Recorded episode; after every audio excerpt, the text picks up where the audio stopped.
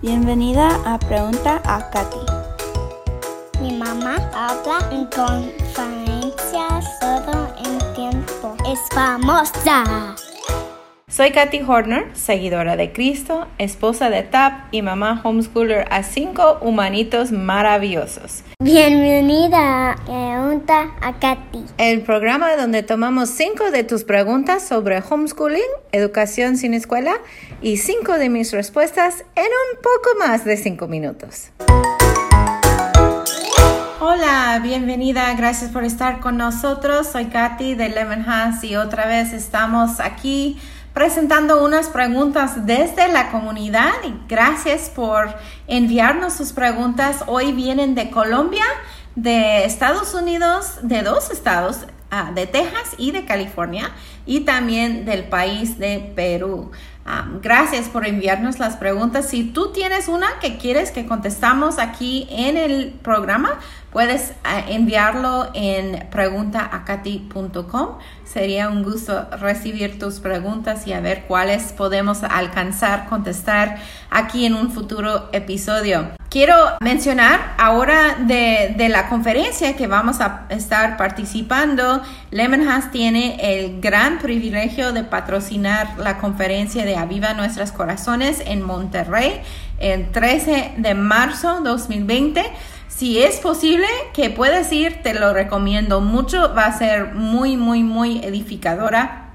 Si no puedes ir eh, en persona, pues hay manera de registrarte también virtual para que te llegue también la enseñanza. Este ministerio está precioso y, nosotros estamos encantados poder participar con ellos en este evento tan grande. Vamos a estar, ah, voy a estar yo, Katy, ah, en presencia ahí junto a, eh, al lado de los expositores y los que están vendiendo material. Puedes buscarme ahí. Te invito a, saludarme. Me gustaría conocerle y platicar contigo, tomarnos un foto. Ah, y, conocer más de ti. Así que te invito a la conferencia, te invito a venir a buscarme y pues ahí vamos a estar sirviendo durante este evento. y el enlace voy a poner en las notas para que lo buscas en internet y puedes saber todos los detalles, toda la información. También este, quiero recordarles de la conferencia que vamos a tener nosotros en septiembre. Ah, todavía no hemos abierto la registración para la conferencia virtual, pero viene y quiero que uh, quiero que lo tengan en mente para que vayas pensando, orando también, que el Señor tome control de todos los detalles de la planeación para que esta conferencia sea de ayuda, sea de provecho y que podamos alcanzar aún más gente que el año pasado. Bueno, vamos a empezar hoy con la primera pregunta y este, esta pregunta eh, dice, gracias. Eh, soy cristiana, esposa y mamá. estoy trabajando en la iglesia junto a mi esposo y también tratando de dar educación en casa. Trabajo con alabanza, con mujeres, con niños de oración. con, con, mi esposo, con mi esposo servimos con las parejas. Tengo muchas prioridades en la tarea de la congregación. ¿Cómo puedo equilibrar o involucrar a mis hijos en esto y, cómo puedo, dice, me siento frustrada y cansada con la situación. Uh, mi esposo está empezando a decir que estoy más dedicada a la congregación que al hogar. Uh, ese es, es un tema que veo mucho, especialmente dentro de las hermanas que están en el ministerio ah, o en el trabajo, pero más a veces los que están en el ministerio sí trabajan más porque pensamos que por no tener un trabajo secular ah, tenemos todo el tiempo libre y, realmente, realmente solo tenemos a nuestros hijos los 18 años y tiene que ser nuestra prioridad. Y la palabra prioridad significa singular, singular. Entonces, primero es Dios, luego es tu esposo, luego son tus hijos y luego los ministerios. Entonces, eh, si tu, tu, esposo lo vea diferente, pues hay que seguir lo que él dice. Pero según lo que dice mi Biblia, así es el orden. ah, debe ser Dios, tu esposo, tus hijos ah, y, los otros ministerios. Solo tienes 18 años con los hijos. Solo tienes un tiempo, una estación de la vida con ellos. Entonces tiene que ser una prioridad trabajar con ellos porque este, tienes poco tiempo, tienes el resto de la vida para servir en otros lugares, para tener tu negocio, para lo que sea, ¿no? Pero solo tienes poco tiempo para invertir en el entrenamiento de estas personas que van a ser los adultos líderes de la próxima generación. Así que si estás teniendo ah, problemas en balancear todo, en poder cumplir bien todo lo que tienes, probablemente tienes mucho que hacer y hay que dejar, hay que dejar algo para poder dedicarse a lo que está importante. Entonces, no soy la que necesita decirte qué hacer y no hacer. Esto es una pregunta que tienes que preguntar a tu esposo y, y a Dios, ¿no? Y buscar estar en la misma página ustedes como pareja. Pero en mi familia, eh, eso es lo que hacemos. Tenemos que hablar, mi esposo y yo, y, estar honestos con todas las cargas que estamos enfrentando y, decir, mira, ¿cuál es la prioridad? Que vamos, cada vez que dices sí a algo, estás diciendo no a otra cosa. Entonces, si estás diciendo sí a otra oportunidad de ministerio, es, es menos tiempo que estás dedicando a tu hijo y a veces al decir sí a ellos significa que voy a tener que decir no a otras oportunidades, aunque sea ministerio, aunque sean oportunidades buenas. ¿Cuál es tu prioridad? Tengo que, tengo que tenerlo bien claro y ya que lo tengo bien claro en qué estoy enfocándome, es más fácil a decir no a otras cosas que van a ser una distracción. Entonces te animo a que te pones honesto con, contigo, con Dios, con tu esposo y que juntos como equipo como pareja decidan qué vas a hacer o seguir haciendo y qué no vas a seguir haciendo. Ah, la segunda pregunta dice, viene de, ah, viene de Débora y dice, ¿a qué edad recomienda usted que comienzan los niños homeschooling bajo currículum o un plan de estudio? Yo recomiendo que está a los, a los 5, 6, 7 años por ahí dependiendo en el niño. Cuando esté listo, este esté listo. Pero a los cinco, a los tres o cuatro años ya están muy chiquitos todavía. Están bebés todavía. Entonces leer libros sí, jugar juegos sí, pero formal, formal no es necesario hasta que estén más grandes. Entonces, eh, pueden empezar el kinder a los, a los cinco, los seis años por allí empezamos a, enseñar a leer en, mi familia, en lo personal, empezamos a enseñar a leer a los seis o siete años. Ah, cuando ellos están listos a hacer eso. Entonces, al forzarlo más temprano, ah, muchas veces se frustra el niño y, se queda con este mal gusto de la educación, del aprendizaje. Y no queremos esto. Queremos que sea algo que se disfruta y que le gusta hacer Ah, porque lo puede hacer con facilidad y, em, lo más grande que es, lo más fácil que va a ser para ellos. Ah, la tercera pregunta dice, ¿tendrá algunas referencias para que en un futuro busco tutoría en instrumentos musicales? Y me encantó esta pregunta porque música es algo que muchas veces dejamos a un lado. Um, nosotros hemos tenido varios maestros de diferentes tipos de instrumentos con nuestros hijos um, y es, es, algo que yo veo importante en que, que tengan la oportunidad de, de, probar por lo menos diferentes instrumentos. Uh, pero a veces no se consigue un, un, maestro en tu área, ¿no? Que pueda ir a tu casa o que puedes ir a su salón de clase. Entonces, uh, es en estos días que tenemos acceso al Internet tan fácilmente, estaban viendo mucho más clases por Internet o clases virtuales, eh, eh, llamadas virtuales, en que el maestro y el niño pueda platicar en tiempo real ah, por medio de videollamada. Entonces, ahorita no tengo una lista de estas clases, pero sé que hay, porque mis hijos han tomado clases de piano así hemos tomado clases de violín con maestros en otros lugares. Ah, mi hija tomó una clase de, cómo cantar ah, en, en línea, así que hay recursos, solo hay que buscarlos.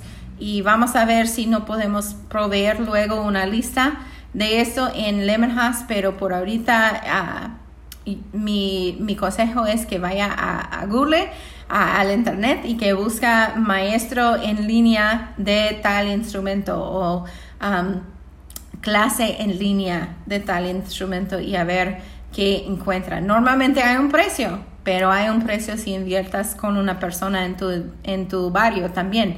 Así que si vas a invertir, invierte para que tengan también esta oportunidad tus hijos. Muy bien, cuarta pregunta viene de Francisca y Francisca dice, ¿qué técnicas para enseñar a leer son más efectivas para un estudiante con dislexia?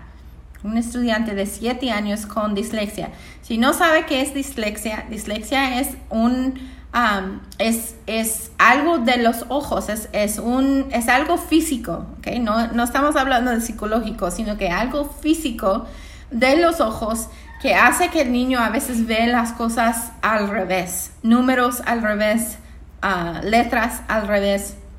Um, de hecho, he escuchado que al estudiar música les ayuda mucho a los que son Ah, que tienen dislexia ah, les ayuda en la área de matemáticas y lectura al estudiar música también. Así que ah, eso es una cosa, pero la otra cosa, algunos tips que he aprendido por ahí, uno es mover la página de lado. A veces al, al, al ver la letra de arriba para abajo en lugar de izquierda hacia derecha, a veces eso ayuda a que los ojos puedan enfocar mejor en las letras.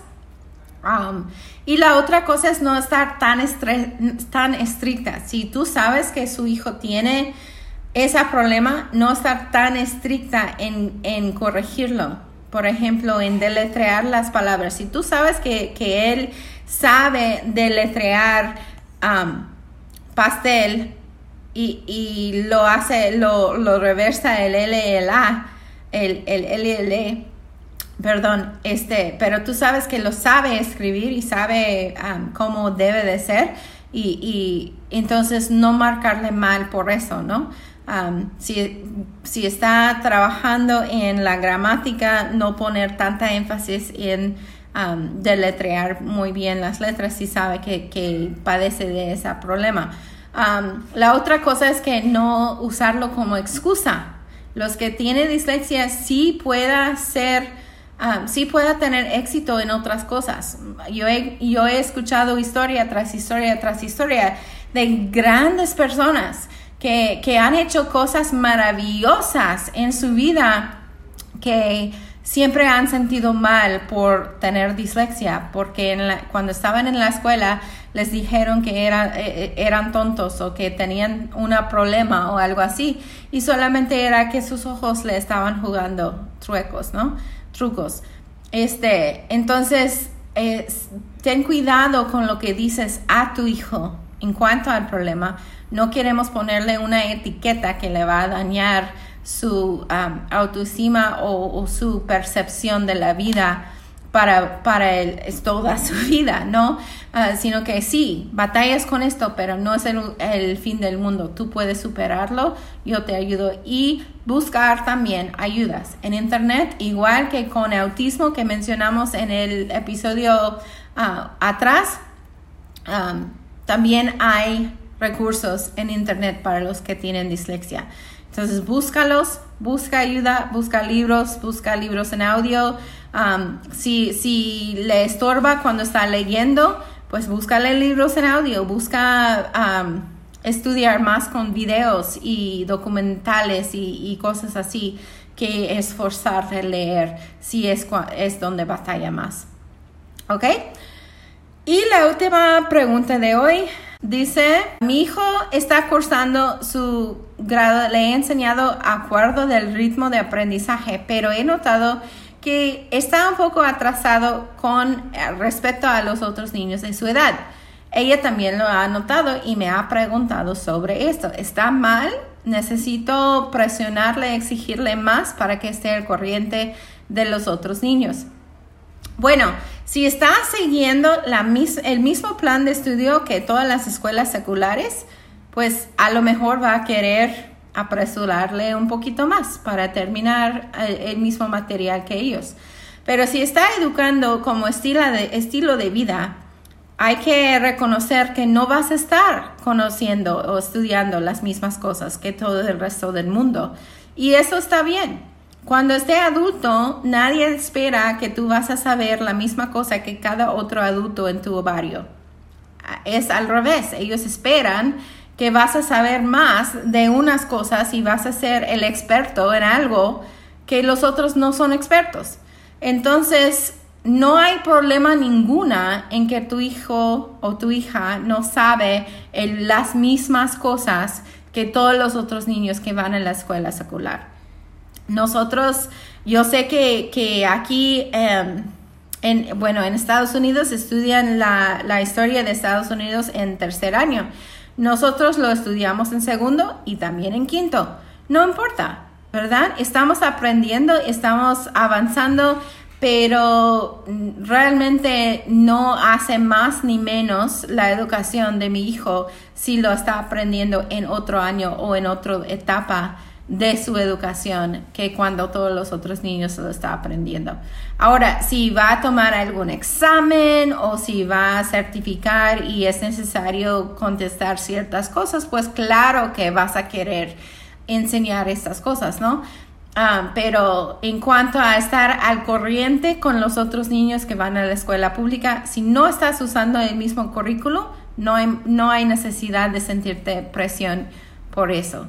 Espero que eso fue claro. Tú en tu, en tu escuela en casa, en tu homeschool, está, no estás tratando de recrear una escuela pública dentro de la casa. Eso no tiene sentido.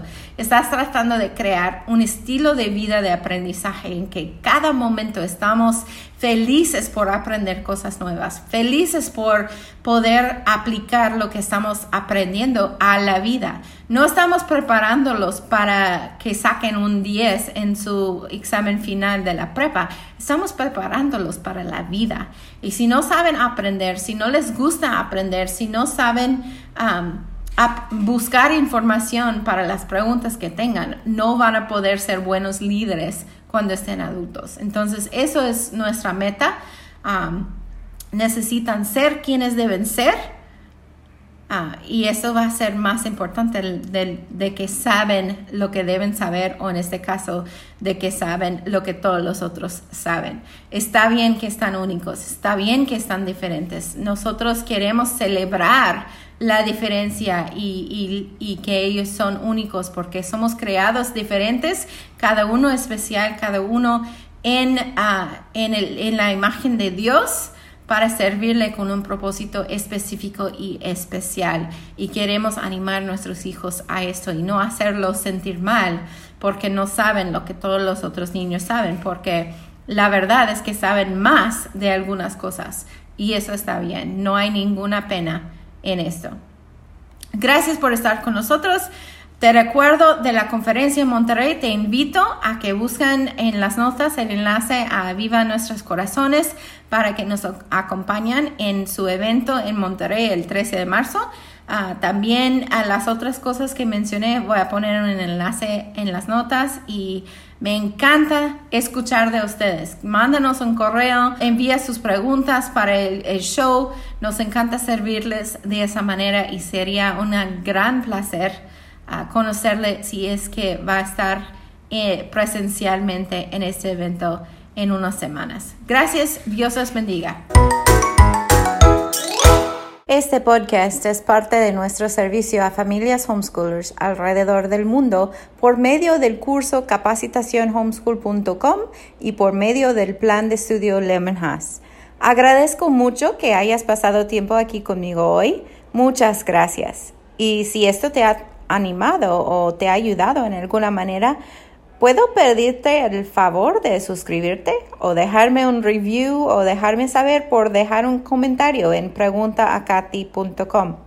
Me encanta leer todos tus mensajes y antes de despedirnos hoy, déjame recordarte que hoy, ahora mismo, Dios les ama a tus hijos y Dios te ama a ti. exactamente como estás, con todas tus fallas, tus temores, tus secretos, tus dones y tus sueños no realizados. No es posible que Él podría amarte más de lo que te ama en este instante. Pero a la vez, amiga, Él desea mucho más para ti. Mi oración es que su gracia y paz te serán multiplicadas en tu vida, en tu hogar y con tus hijos por medio del conocimiento de y relación personal con nuestro Señor Jesucristo. Te mando un abrazo virtual y nos vemos en el próximo episodio.